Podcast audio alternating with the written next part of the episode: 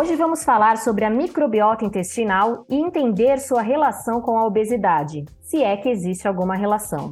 O nosso convidado é o Dr. Ricardo Lopes Barroso, endocrinologista pela USP e membro da diretoria da SBEM Regional São Paulo nessa nova gestão. Obrigada por sua presença aqui, Dr. Ricardo. Obrigado você, Regina.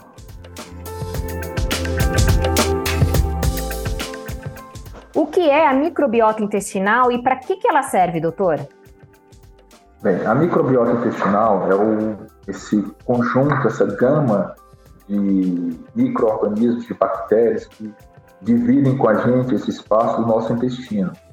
Então, a gente tem uma infinidade, incontáveis bactérias, tanto que é difícil até saber o número exato. Você faz por, por grama de intestino, por grama de centímetro quadrado, de mil bactérias por grama de intestino por centímetro quadrado. Então, um número, é, existem alguns dados que dizem que há mais bactérias no nosso intestino do que células do nosso próprio corpo.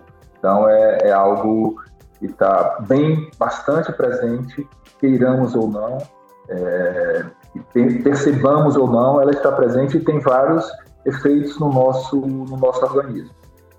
Por exemplo, doutor, quais efeitos seriam? Para que, que serve exatamente?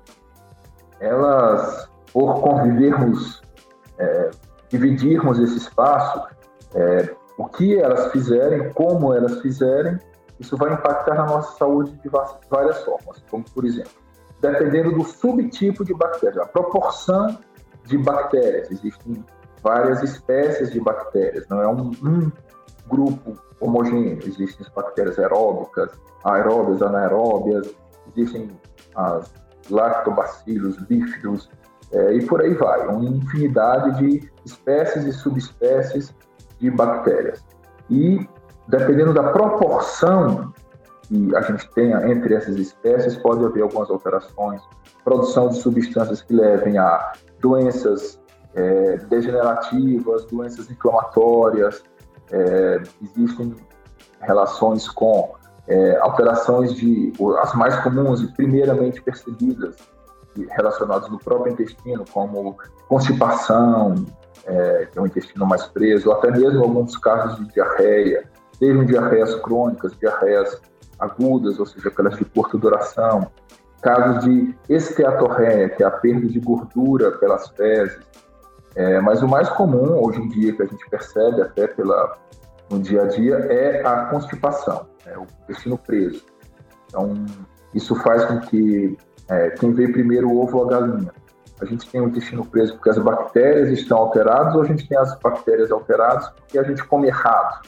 Na verdade, vira um círculo vicioso, mas ambas, ambos os fatores contribuem. Você tocou no assunto importante, doutor, que é comer errado. Né? Eu queria entender se existe alguma relação da microbiota intestinal com a obesidade. A gente sabe que a obesidade ela deriva de uma série de fatores genéticos, do ambiente, enfim. Mas também, né, tem muita gente comendo errado hoje em dia. Então, qual seria essa relação? Sim, a relação, é, como eu falei, é de tanto indo quanto voltando, causa efeito e efeito causa.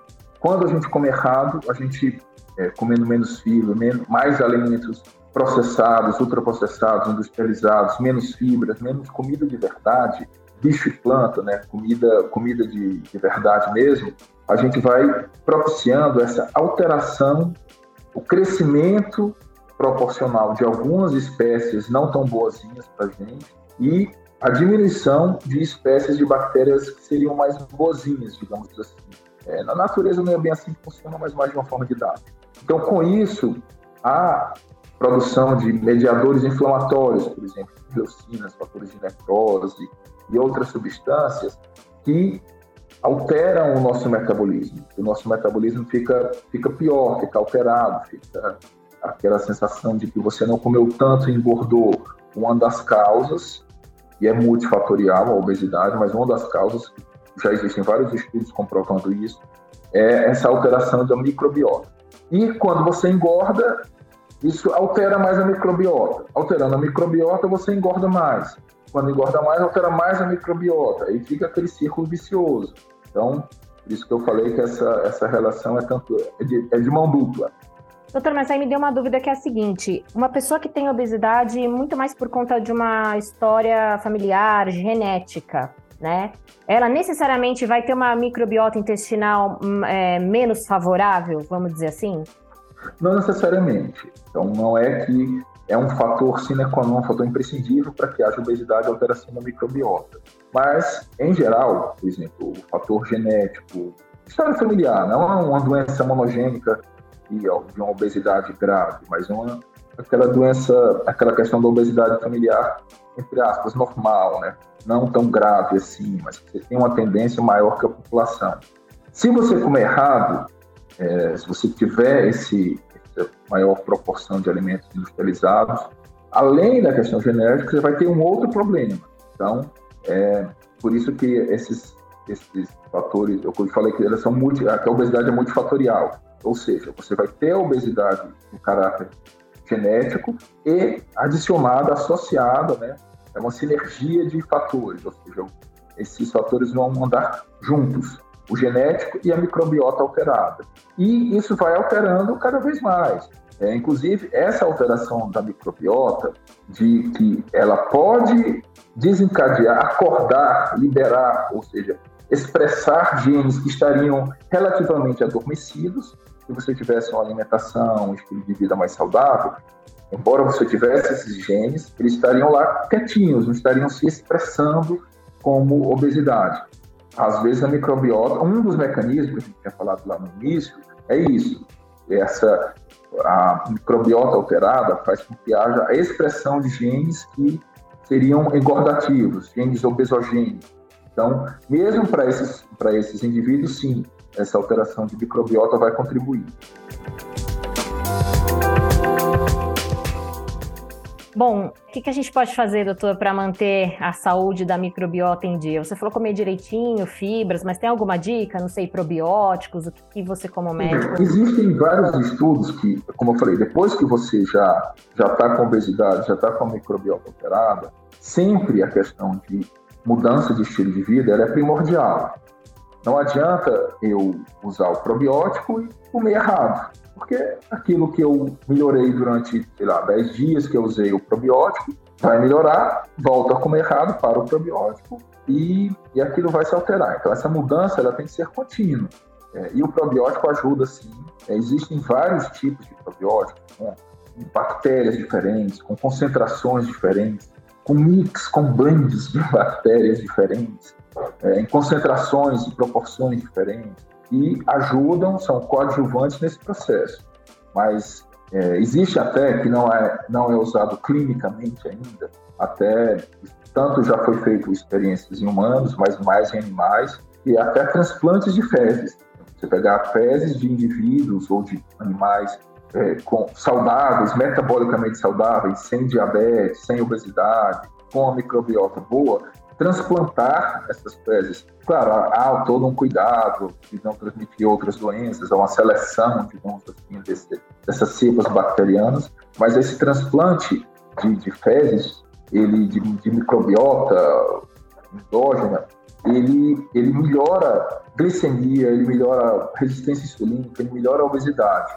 Então, independente de outros fatores, os indivíduos não mudaram a medicação para diabetes ou ou o tipo de alimentação era, era variado, né? O a de caso controle, era semelhante nos dois grupos, e o grupo que recebeu essa, essa microbiota mais saudável teve uma evolução melhor nos parâmetros metabólicos, mostrando que sim, independente da gente fazer, ter esses outros fatores que são imprescindíveis, usar probióticos tem um efeito. Esse efeito muitas vezes é superestimado. Ele, ele ajuda, mas ele não é que eu vou fazer o uso de probióticos e com isso eu vou ficar magro independente de outras coisas. Não, mas em conjunto, como algo, como um complemento, sim, ele tem um efeito positivo. Maravilha, doutor. Para a gente finalizar, então a gente pode dizer que é correto afirmar que o nosso intestino é o nosso segundo cérebro? Sim, sim, essa é uma, uma frase muito comum e, e relativamente verdadeira, sim. E, inclusive, o cérebro inclusive tem ações no próprio no nosso próprio cérebro. alguns mediadores poderiam afetar até na questão da fissura por algum tipo de alimentos, alimentos mais palatáveis, com mais açúcar, é, mais, em geral, até mais gostoso mesmo. Então, o cérebro de cima, né, o original, ele tem que ser mais forte do que, do que esse segundo, para controlar e, e, a mudança começar pelo, pelo cérebro original. Pela origem ali da fome e da, da saciedade, né, doutor? Isso, e ter essa ingestão adequada de, de alimentos, mais de alimentos ricos em fibras, alimentos que tenham uma fermentação melhor, é, aquela fermentação mais adequada, né, que é a história do lactobacillus, do leite, fermentação, que tem uma fonte boa de, de probióticos também, vindo dessa questão da fermentação, é o kefir, né, que são um derivado do leite, vamos dizer assim, quase com uma coalhada, algo semelhante, é, de leite fermentado, que tem bactérias vivas e bactérias daquelas cepas boas que melhoram esse, esse perfil metabólico. E, e é bem interessante que é algo natural, saudável e, e muito bom, é o kefir. Bom para a gente saber, doutor. Algum recado final que você gostaria de deixar para os pacientes ou para os seus colegas endócrinos dentro dessa pauta? Bem, dentro desse assunto, é importante pensar, sim, na microbiota como um fator participante desse pool de fatores que levam à obesidade, agir objetivamente é, dentro dessa, dessas opções que, que eu citei, e, mas não esquecendo de tratar o conjunto? Começando principalmente pela alimentação, tanto que eles chamam a alimentação do pré-biótico, como se fosse o probiótico, que seria a, a ingestão da própria, própria bactéria, existe o pré-biótico. Então, alguns Existem substâncias, como por exemplo, eles usam glutamina como se fosse um prebiótico, né? É, que é um aminoácido, e, mas que a melhor fonte são as fibras de alimentos é, de origem natural mesmo, não processados, não industrializados. Alimentos que nossos avós, nossos bisavós comiam, é, aquilo mais original da natureza.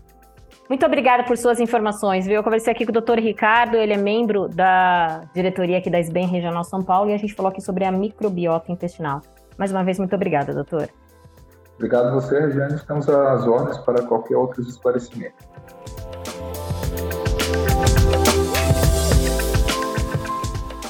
No site e nas redes sociais da SBEM SP, que estão aqui na descrição deste episódio, você encontra mais informações sobre endocrinologia para seguir, curtir e compartilhar. Até breve!